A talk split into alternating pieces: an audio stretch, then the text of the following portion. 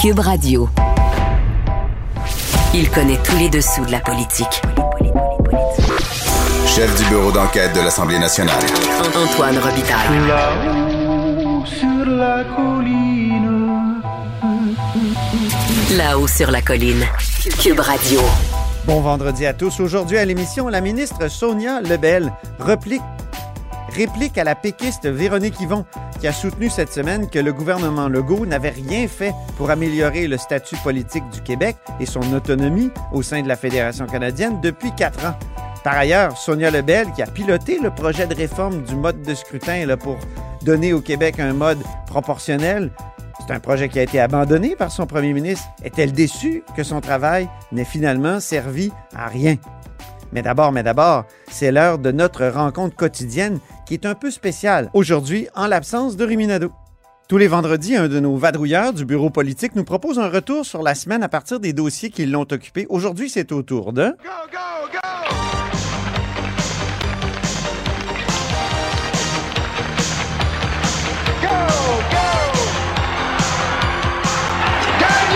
Ouais, donne-les ton show.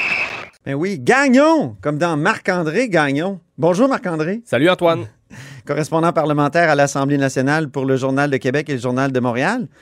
Marc-André, on est en études de crédit, ça t'a beaucoup occupé cette semaine. Commençons par parler de celle de l'étude, j'entends, de la capitale nationale. Il y a Oui. des crédits dans la capitale nationale, mais il y a eu de la perte de temps, d'après ce que je comprends, comme souvent au crédit. Oui, ben en fait, c'est que les partis d'opposition ont passé beaucoup de temps à questionner la ministre responsable de la capitale nationale sur le fameux dossier très controversé de la hausse des normes de nickel. D'abord, c'est très technique. Ensuite, hier, le ministre de l'Environnement euh, annonçait euh, un plan de réduction euh, des GES. Donc, c'était certain qu'il allait être questionné là-dessus. Donc, dans le premier bloc d'études des crédits en commission parlementaire, je dirais les partis d'opposition ont passé plus d'une heure sur ce sujet-là.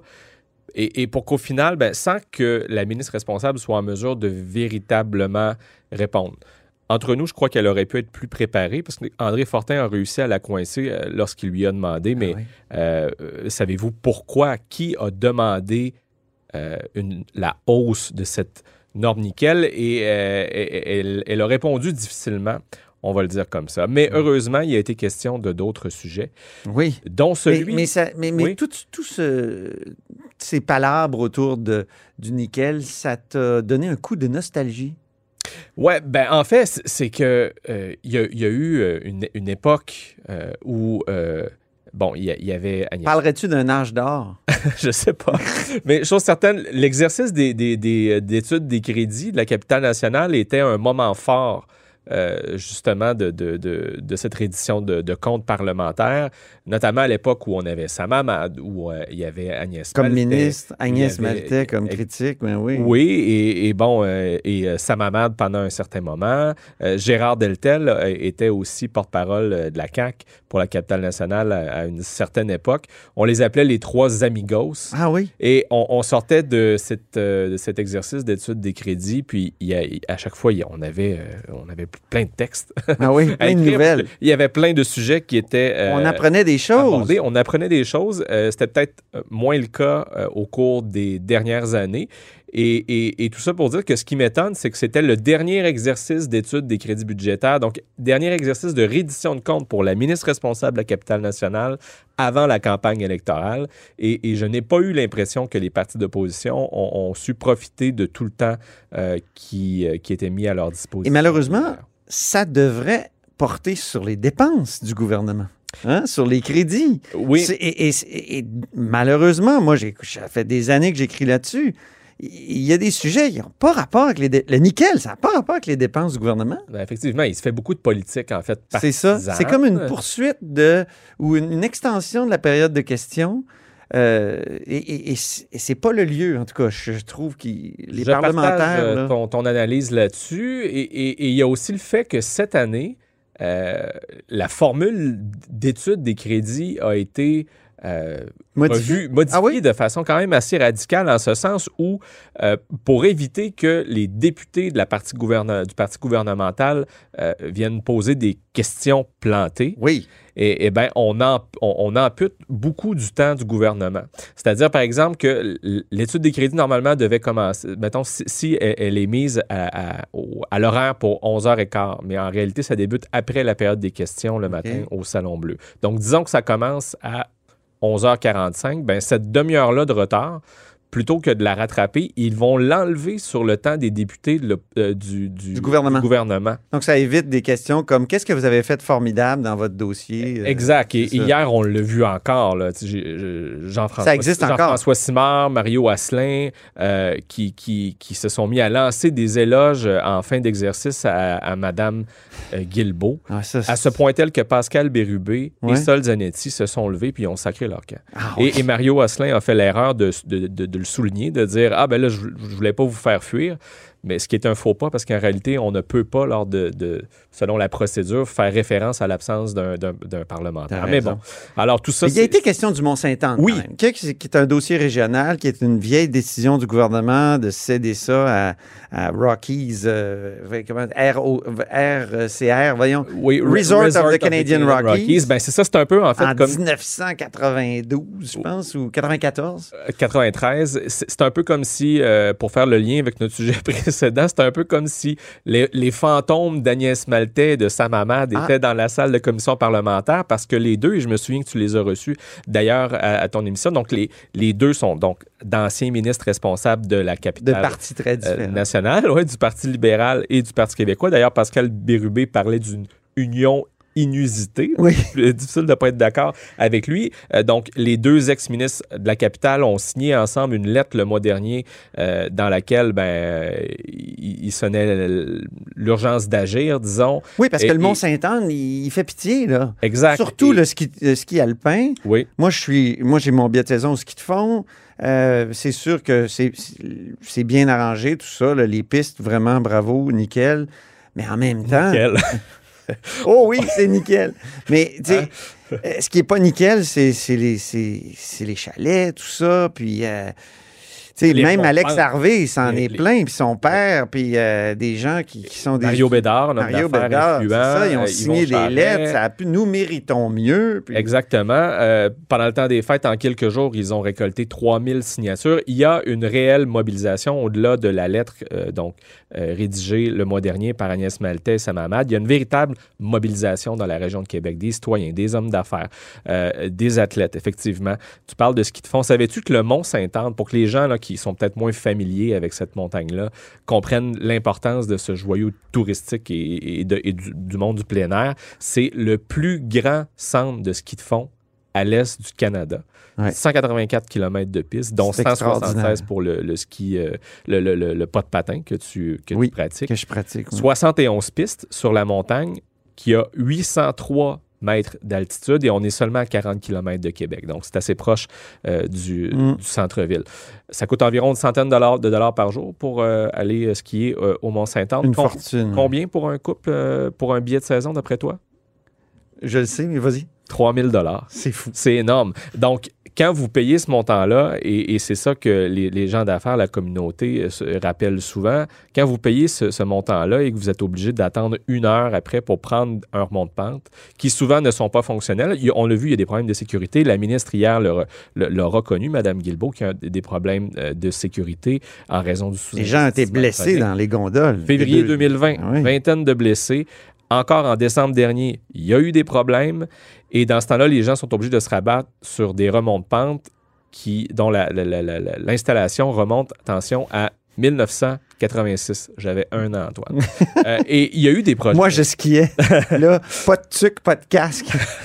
Tel un Guy en Lafleur. downhill, en downhill dans la 1A, comme on disait à l'époque, la crête. Oui. Tel un Guy Lafleur du downhill. Oui. Euh, il n'y a pas eu d'investissement de la part de l'exploitant du Mont-Saint-Anne depuis 1998, Ah, malgré des, des projets en 2003, 2008, 2011. Il n'y a rien qui s'est fait. On estime qu'il il faudrait minimalement un, des investissements de 150 millions de dollars pour euh, remettre à niveau les, les installations sur la montagne. Et le fait est que c'est le gouvernement que- du Québec qui est propriétaire Du fond. de, de la montagne. Ouais. Donc, et, mais en vertu donc d'un contrat, comme on Une espèce disait, de bail amphithéotique, là. de 100 ans. Ah oui. De 100 ans. Donc, c'est RCR, donc euh, Resorts of the Canadian Rockies, euh, qui euh, détient les droits d'exploitation de, de la montagne. Et ce que Mme Maltais et ce que M. Hamad, comme les, les membres de la communauté, proposaient, c'était de avant donc la fin de la législature, avant la, la fin de la session parlementaire, de, de- de- d'adopter une loi spéciale pour carrément exproprier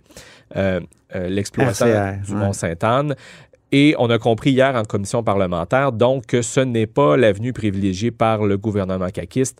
Pas question d'exploiter le Mont-Sainte-Anne. Ils ont regardé donc les leviers qui étaient à leur euh, Mhm. disposition, notamment juridiques. Et comme Mme Guilbeault l'a expliqué, le meilleur filon, selon elle, ben, c'est de, de convaincre donc l'exploitant d'investir. Elle dit qu'il n'y a pas de miracle euh, à faire. Et elle, elle nous a toutefois assuré que euh, elle et son collègue, notamment Pierre Fitzgibbon, ministre de l'Économie, Se parle. euh, oui, ils travaillent sur le dossier. Même qu'elle est insistante. Elle est insistante, a-t-elle dit. On, on peut écouter d'ailleurs un, un extrait quand même particulier d'un échange qu'elle avait à ce sujet avec André Fortin du Parti libéral, qui est aussi revenu à la charge dans ce dossier.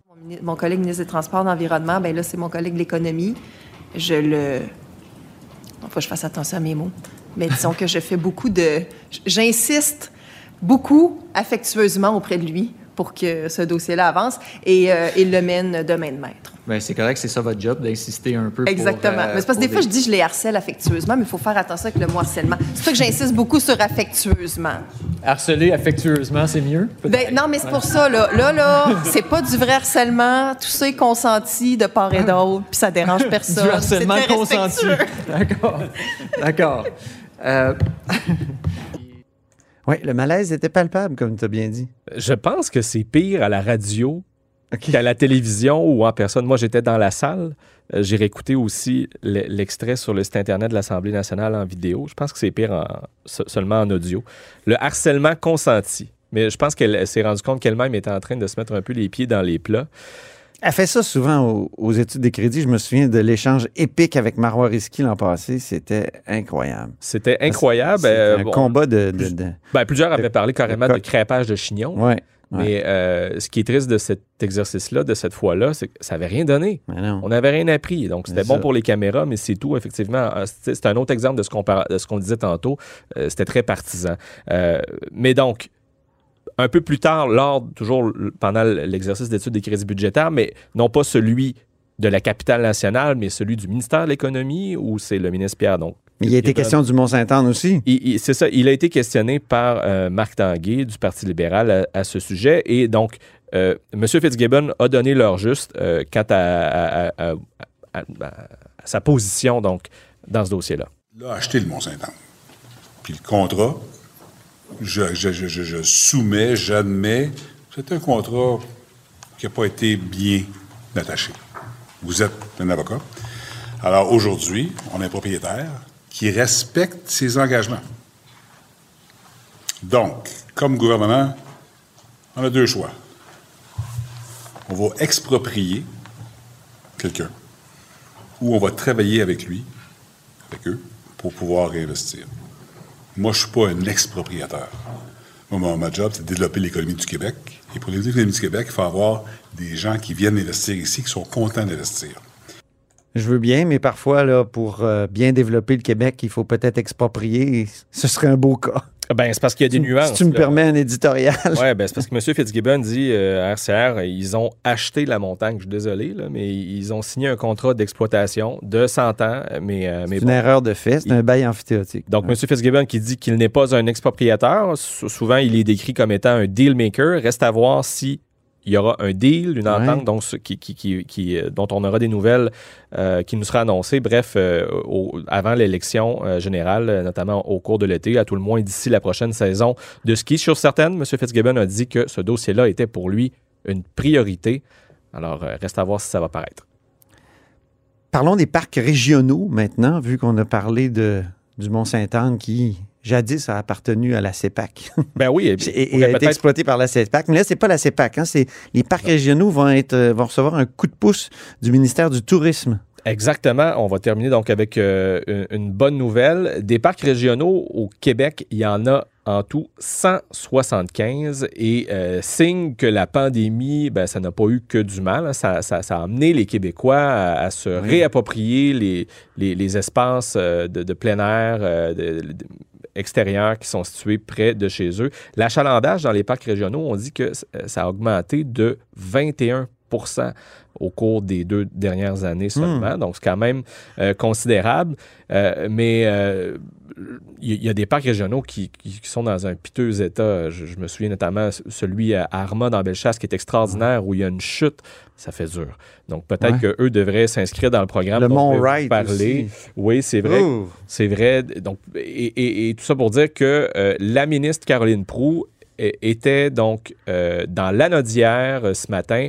Elle a annoncé une liste de 21 projets qui ont été retenus pour un, un soutien gouvernemental total de près de, de 4 euh, millions de dollars. Ça va permettre, euh, dans- parmi les, les projets qui vont être appuyés, là, par exemple, d'ajouter un nouveau poste d'accueil au euh, parc linéaire Le Petit Train du Nord, que tu connais bien, Hmm. euh, de construire deux nouveaux micro-refuges, deux nouveaux chalets aussi au parc régional du Poisson-Blanc, euh, également dans les Laurentides, d'ajouter deux bâtiments d'accueil dans la vallée Bras du Nord, i- i- tout près d'ici à Québec, dans Port-Neuf Magnifique. et Mm. euh, d'ajouter trois refuges, puis d'acheter 22 vélos pour le parc régional du Massif du Sud, qui est magnifique, en Oui. Donc ça, c'est des exemples de projets. Il y en a une, vingtaine en tout. Et la bonne nouvelle, je disais tout à l'heure qu'il y a 175 parcs régionaux. Là, on parle seulement d'une vingtaine de projets. Mais c'est que la ministre Proux allonge 6 millions de dollars additionnels pour d'autres projets qui pourront euh, être donc soutenus au cours des, euh, des prochains mois. Le programme permet de couvrir jusqu'à un maximum de 250 000 dollars, euh, soit l'équivalent de, de 50% euh, des coûts. Mhm. Donc, euh, une bonne nouvelle pour les usagers euh, des parcs et leurs gestionnaires, qui sont souvent des organismes à but non lucratif ou des municipalités et parfois même des entreprises euh, privées. Alors, aux gestionnaires de ces parcs-là, d'en profiter. Comme on dit délicieusement au Saguenay, ce sont de beaux projets. C'est des beaux projets, c'est plaisant. C'est plaisant. Merci plaisant, infiniment, Marc-André Gagnon. Et on se laisse sur euh, la musique de la semaine, vu qu'on a parlé de montagne, vu Oui. qu'on a parlé de, de grand air, Ouais, ben, et de haut et de bas. Oui, la, la chanson s'intitule Montagne russe. On parlera pas des Russes, disons, là, c'est, correct, mais donc une, une magnifique chanson de, interprétée par euh, Louis-Jean Cormier, tirée de son album Les Grandes Artères, qui est paru euh, en 2015. Comme il dit dans sa chanson, il dit que le temps parfois arrange les choses. On verra si c'est le cas pour la montagne du Mont-Sainte-Anne. Ben, bonne fin de semaine, euh, Merci Marc-André. Antoine. C'est vrai que l'amour c'est une montagne russe sans fin. Aujourd'hui, je me demande comment sauter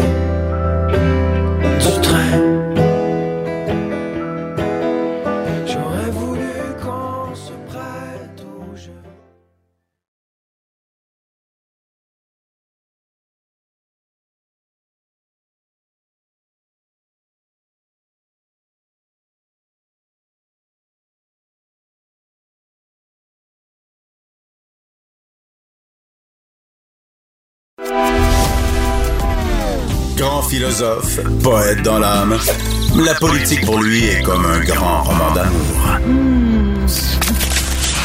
Vous écoutez Antoine Robitaille.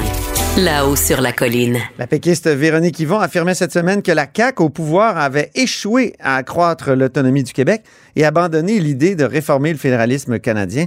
Ma prochaine invitée semblait un peu agacée par cette attaque jeudi. Bonjour Sonia Lebel. Bonjour Antoine, ça va bien? Ça va bien, présidente du Conseil du Trésor, euh, des relations canadiennes et de la francophonie canadienne, euh, ministre des institutions démocratiques. On va parler de tout ça. Donc, euh, on parle de constitution. Moi, c'est ma sorte de poutine intellectuelle, vous comprenez? Absolument. Je fais ça en référence à votre Instagram qui était effectivement, votre poutine était assez décadente aujourd'hui. Absolument. Et revenons à ma poutine, la Constitution. Euh, écoutez, Véronique Yvon, est-ce qu'elle n'a pas raison lorsqu'elle dit qu'aucune des 21 demandes présentes dans votre plan de 2015, là, un nouveau projet pour les nationalistes du Québec, ne s'est concrétisé au pouvoir?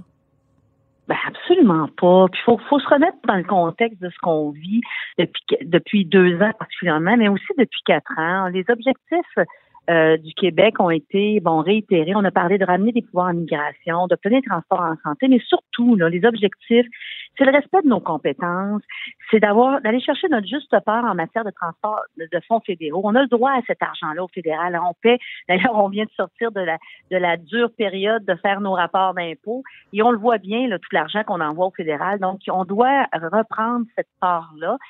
Puis surtout euh, avec le, avec aucune attache pour être capable de pouvoir travailler dans nos hmm. compétences. Là, Avez-vous été déçu? on pense que c'est plus par la réponse de Justin Trudeau tout à l'heure, avez-vous été déçu par la réponse de Justin Trudeau tout à l'heure, qui a dit qu'en immigration, il n'était pas question de donner plus de pouvoir ou de transférer plus de pouvoir au Québec? Bon, on ne s'arrêtera pas à cette réponse-là. On va continuer à faire valoir nos arguments. On va continuer à réitérer, à redemander des pouvoirs. Il y a certains secteurs, quand je parle des juges, de la nomination des juges en titre d'exemple, là, euh, vous savez qu'on a trois sièges à la Cour suprême qui sont réservés justement à cette reconnaissance de la spécificité euh, du Québec. Et on a réussi, malgré euh, que le fédéral, c'était une fin de non-recevoir depuis des années, on a réussi à faire un pas significatif dans ce domaine-là. Donc, c'est pas euh, cette déclaration-là qui va nous, faire baisser les bras et on va continuer à travailler pour les obtenir, puis jusqu'à temps qu'on ait gain de cause. Et c'est ça qui est important, c'est de continuer à pousser sur les dossiers, continuer à faire valoir nos positions, nos revendications, nos droits, de la même façon pour que les, transferts fédéraux, toujours d'entrée de jeu, le, gouvernement fédéral met des conditions à finir. Nous, mm. ben, des fois, ça prend plus de temps. Hein? Des, fois, c'est d'énergie qu'il faut y mettre et du temps. Mais quand on signe une entente au Québec, c'est une entente qui correspond euh, euh, aux besoins du Québec et qui respecte les, les responsabilités et l'autonomie du Québec. C'est vrai qu'on est quand même loin du nouveau projet pour les nationalistes du Québec. Je pense à la culture, par exemple.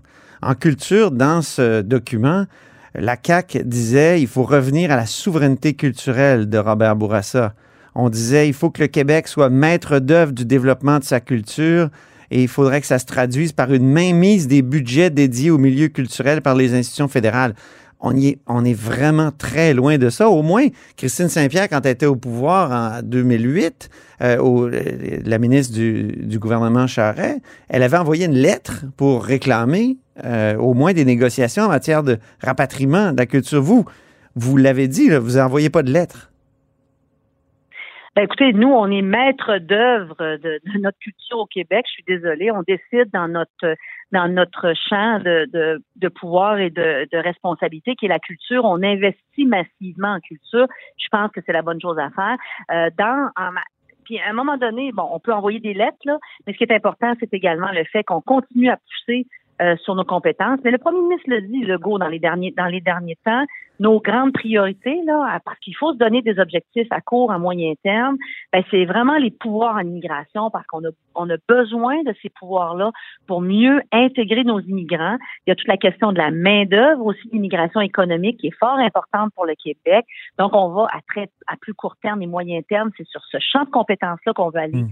Faire le plus d'actions. Qu'est-ce que vous allez faire? Les transferts en santé sont extrêmement importants. Excusez-moi. Qu'est-ce que je vais, on va faire? Pour l'immigration, qu'est-ce que vous allez faire pour, pour infléchir le, refus du fédéral de M. Trudeau? Bien, on va continuer à discuter et à pousser sur nos, euh, sur nos demandes, puis on va finir par obtenir gain de cause. Puis je vous dirais que petit à petit, euh, on va réussir à gagner du terrain. Moi, je suis fort optimiste dans ce sens-là. Maintenant, est-ce que ça, risque de prendre un certain temps? La réponse est potentiellement oui, mais mon collègue en immigration a poussé très fort euh, dans plusieurs domaines. On demande surtout là, dans les champs de réunification familiale, naturellement, et euh, tout ce qui est l'immigration économique. on le voit d'ailleurs, hein, on a fait notre travail, nous, au Québec, avec les certificats de sélection du Québec, et présentement, il y a un retard incroyable quand on, je pense que c'est 29 000 demandes en attente ben oui. demandes du Québec, alors que le Québec a fait son travail. Donc, je pense que à un moment donné, ça va devenir euh, plus évident pour tout le monde qu'on doit nous donner une part de responsabilité parce qu'on est capable de faire notre intégration puis de la, de bien la, de bien la travailler, de bien la gérer. Là. Et c'est ça qu'il faut faire comprendre. Et je pense que c'est important aussi que les gens comprennent que la capacité d'intégration du Québec, mais vous la comprenez très bien, vous, cette notion-là, Antoine, et il faut la respecter en fonction de notre spécificité francophone également. Là. On peut pas, euh, il faut prendre le temps d'accueillir les gens et prendre le temps de les intégrer pour être capable aussi euh, de, de, de ga- de- d'assurer la, la survie et le maintien de notre, de notre francophonie là, au Québec. Vous avez parlé de rapport d'impôt tout à l'heure. S'il y a un dossier qui a été mis en avant par le premier ministre, c'est le rapport d'impôt unique. Et ça, ça se retrouvait aussi dans le nouveau projet pour les nationalistes du Québec de 2015. Or, vous avez fait aucune avancée dans ce sens-là. Il n'y a, pas de rapport d'impôt unique. Tout le monde en a fait deux. Là. Euh, En tout cas, ils ont jusqu'à Ben, lundi, mais... Oui, ben, ben, il faut. Si on revient historiquement, euh, le Québec a réussi à obtenir euh, sa souveraineté euh, fiscale, si je peux dire comme ça, parce que partout dans le reste du Canada, les gens disent oui, mais pourquoi il y a un rapport d'impôt unique partout au Canada? Ce qu'il faut comprendre, c'est que partout dans le Canada, il y a un rapport d'impôt unique, mais que c'est le fédéral qui fait finalement pour Ben oui. Donc, il est fait au niveau du fédéral. Oui. Ce qu'on a réussi à obtenir il y a de nombreuses années, c'est d'avoir notre propre rapport. Mais ça, c'est depuis Duplessis là, qu'on a notre... Absolument. Ouais. Non, non, mais je, je ne dénigre pas ça. Je, fais, je faisais juste un petit historique.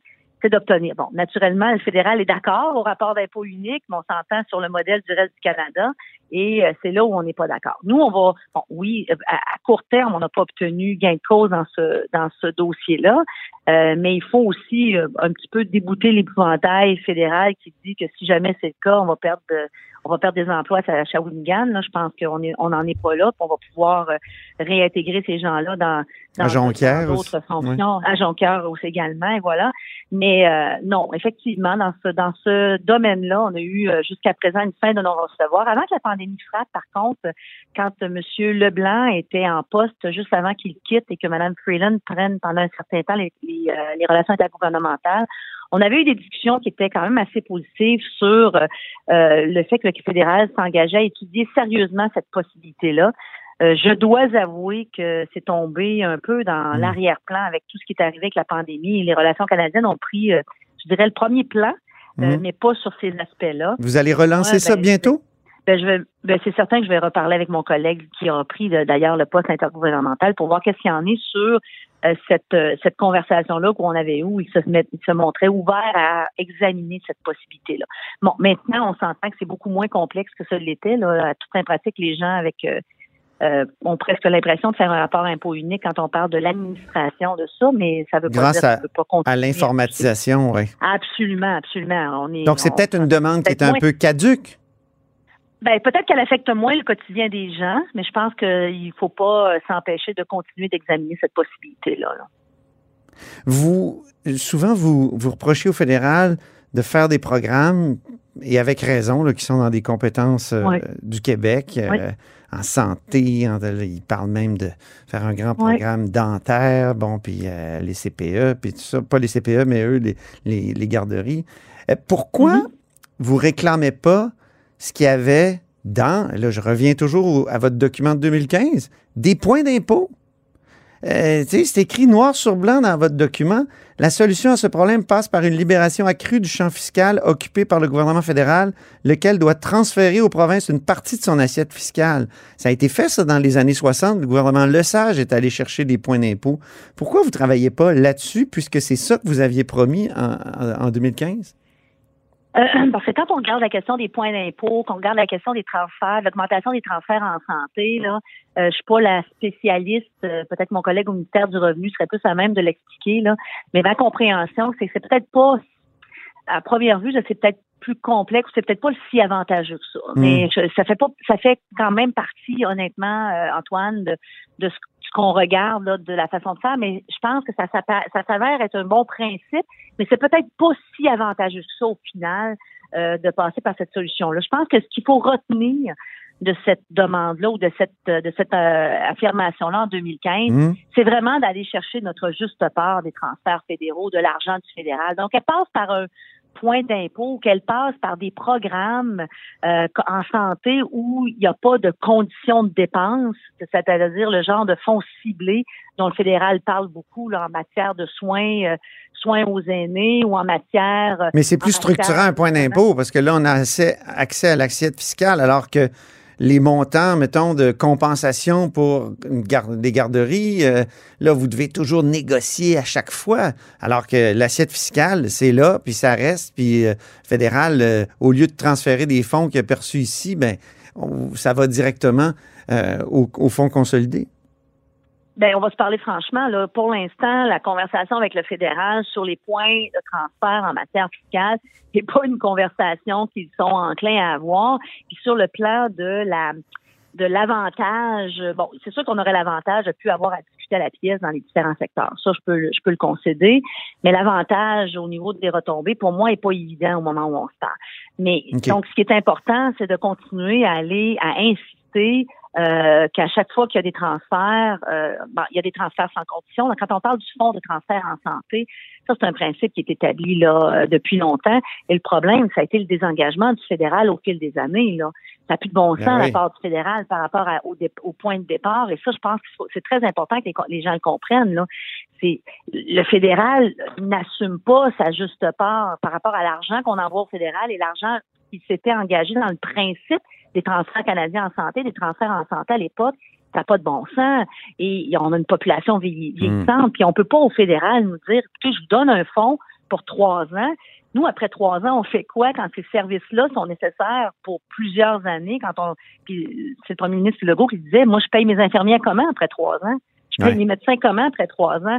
Donc ça, c'est fort important. Mais on va continuer à faire valoir nos points. Mm. On, on a, on gagne du terrain petit à petit. C'est la théorie des petits pas. Peut-être que pour certains, c'est pas suffisant et satisfaisant. Pour moi, chaque chaque pouce de terrain qu'on gagne, pour moi, est un pouce de terrain qui est gagné à jamais. Ça- Donc, pour moi, c'est Oui, j'ai. moi, je suis très pragmatique. Moi, je, je, je sais que. Vous aimez pas qu'on vous ramène à la polarisation souverainiste fédéraliste? Non. Mais vous avez voté quoi en pas du tout là, moi. 95? Moi, en vote à 95, je n'étais même pas dans cette dynamique-là. Je n'ai jamais été dans cette dynamique. Avez-vous moi, voté? là, Mais vous avez il y a eu un référendum en 95. Oui, je vais garder mon vote pour moi, parce que j'ai voté en 95, mais je peux vous dire euh, que je n'ai jamais été dans la dynamique euh, souverainiste fédéraliste. Pour moi, c'était évident que j'étais québécoise, c'était évident que j'avais une spécificité, c'était évident que j'avais j'avais des différences. Peut-être que je le pensais pas en 95 en termes de compétences, on s'entend là, mais pour moi là, écoutez, c'était évident là. Je veux dire, je fête la Saint-Jean-Baptiste puis je déménage à la fête du Canada là, tu sais, on se comprend. Donc euh, oui. Je- mais et- et- pourquoi? J'ai jamais été dans cette dynamique là. Ouais. OK. Euh, quand elle vous a demandé, Véronique Yvon, sur 21, combien de, de réalisations, pourquoi vous n'avez pas répondu? euh, que- c'est- c'est- combien il y en a sur 21? J'ai pas fait 21 le décompte. les 21 de- demandes? J'ai pas fait le décompte, Antoine. OK. Mais Moi, je peux vous dire les réalisations qu'on a faites depuis quatre ans, mais j'ai pas fait le décompte du document de 2015, qu'est-ce qu'on avait obtenu. On- il y a eu une évolution depuis 2015 dans nos priorités. On a eu une évolution depuis les deux dernières années aussi dans nos priorités de ce qu'il fallait obtenir. Mais pourquoi euh, vous n'avez pas parlé du, pro- pourquoi vous n'avez pas parlé du projet de loi 96 quand même où, où il y a quand il y a une modification constitutionnelle là, pour le, sur la langue Absolument, officielle du. Québec puis une reconnaissance constitutionnelle pleine et entière du. Québec en tant que nation. Absolument, vous avez tout à fait raison. C'est un, un gain important. Je vous aide là. On a. Ben non, mais tout à fait, tout à fait. C'est une victoire importante, mais c'est pour ça que je dis, euh, c'est pour ça que je dis, j'ai pas fait le décompte, mais oui, vous avez raison, c'en est un gain important où on a, on a inscrit dans la Constitution cette spécificité-là. Je veux dire, je pense que c'est, c'est plus que, pour moi, je pense que c'est plus que symbolique. Là. Le symbole est fort, mais il va y a- il- pour nous, c'est important dans la suite des conversations avec le Canada aussi de dire, écoutez, là, regardez là, ce que ce qu'on a inscrit, ce que vous avez salué, on doit le dire, hein, ce que vous avez salué. Donc maintenant, il faut que les babines suivent les bottines. Mhm. Au contraire. hein. Donc Les ça va avoir un effet. Eh il faut que ça ait un effet. Ça peut pas laisser re- rester. Puis pour moi, Sur la jurisprudence, vous qui êtes une juriste là, euh, aguerrie, pensez-vous que ça va avoir un, effet sur la jurisprudence en matière de partage des pouvoirs, en matière de charte des droits? on va très certainement l'argumenter euh, très fortement. Puis pour nous, ben il faut que ça ait une, il faut que ça ait un effet. Ça peut pas, ce n'est pas, c'est pas banal d'inscrire quelque chose dans la Constitution, puis de voir par la suite que le, Canada reconnaît qu'on avait le droit de le faire et que c'était c'était juste de le faire. Donc il va falloir qu'il y ait une conséquence positive et qu'il y ait et qu'il y ait quelque chose qui suive par rapport à ça. Puis pour moi, c'est ce que je dis quand je dis qu'il n'y a pas aucun pas qui est insignifiant et qui, qui ne nous amènera pas vers un autre pas et un autre pas. Et on va tranquillement pas vite euh, gagner de plus en plus de terrain. Puis c'est comme ça, moi, je le vois au jour le jour, de façon très pratico-pratique, dans chacune de mes négociations, dans chacune Dans chacun des programmes qu'on négocie avec eux, à chaque fois, on tient la ligne, on fait des gains, on ne, perd- on ne perd pas de terrain, puis en plus, on fait des gains. Puis moi, c'est dans, dans tout Hmm. ce qui m'a piqué un peu, c'est quand on a dit qu'on ne faisait que des ententes administratives. Mais Ouais. Je m'excuse, mais c'est pas des ententes administratives, c'est des ententes où les Québécois y trouvent leur compte, il y a des retombées. pour- Mais c'est, ça demeure administratif. Moi, ce que je comprends pas, c'est que vous avez, vous avez pas parlé du projet de loi 96. Vous aviez une super réponse, puis vous l'avez pas utilisée. Ben écoutez, j'en suis désolée. Je suis contente que vous me donniez l'occasion de le Je faire. suis surpris. Juste surpris, c'était, très clair. Ben, ça passe vite. Mon entrevue avec vous est presque plus longue que ma conversation au crédit là, Ah, OK. avec eux, mais, Eh, mais, Juste une euh, dernière, petite dernière vite. question. Mode de scrutin. C'est vous qui avez Oui. piloté le projet de réforme de mode de scrutin. On en a beaucoup parlé cette semaine. Les oppositions se plaignent que ça a été abandonné complètement. Vous, vous deviez être déçu que ça soit abandonné. Ben, on est toujours déçu quand un projet qu'on met de l'avant ne ne n'aboutit pas ou ne voit on, ne voit pas la finalité comme dans tous les dossiers. Mais moi j'ai compris au mois de décembre quand j'ai eu la conversation avec le premier ministre, on a regardé où on s'en allait, où on en était, le fait qu'il y avait un référendum à tenir. Il faut que les gens comprennent là, que peu importe ce qui serait arrivé, on a, la prochaine élection ne se serait pas tenue en, en vertu du mode de scrutin. On avait un référendum à faire et il, il était conditionnel au succès du référendum, l'adoption du mode Oui. de scrutin euh, pour 2026 potentiellement. Ben moi, j'étais d'accord avec la décision qu'on a prise. Mais est-ce que je suis Mais est-ce vous que avez- quand euh, vous je avez violé votre promesse. que je le mets de l'avant, Ouais. Votre Oui. promesse, vous l'avez violée. ouais, cette finalité. Hein? Ben, écoutez, on avait, on a déposé, on a mis de l'avant, on a travaillé pour qu'il soit, soit, euh, qu'il soit adopté. Oui, mais le, le libellé précis, Madame Lebel, c'était adopter une nouvelle loi. Donc, elle n'est pas adoptée, la nouvelle loi. Elle est. Elle n'est pas adoptée, la nouvelle loi. On, on s'engage à déposer un projet de loi pour avoir un nouveau mode de scrutin dans la prochaine législature. À partir du moment où on, on faisait, on avait, on a décidé de mettre l'avant la notion du référendum, on se retrouvait en 2026. Et là, bon, il y a eu toutes sortes de circonstances qui ont fait en sorte qu'on a constaté euh, qu'en en décembre dernier, il y a déjà cinq mois de ça, qui n'était pas opportun. Vous avez brisé votre promesse. On s'entend là-dessus. Là. Écoutez, on on l'a pas fait adopter. Vous voulez pas dire que vous avez brisé votre promesse? On l'a pas fait adopter. Moi, je suis factuelle.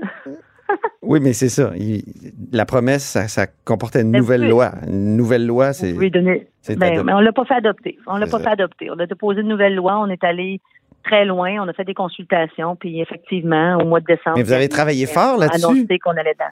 Très fort.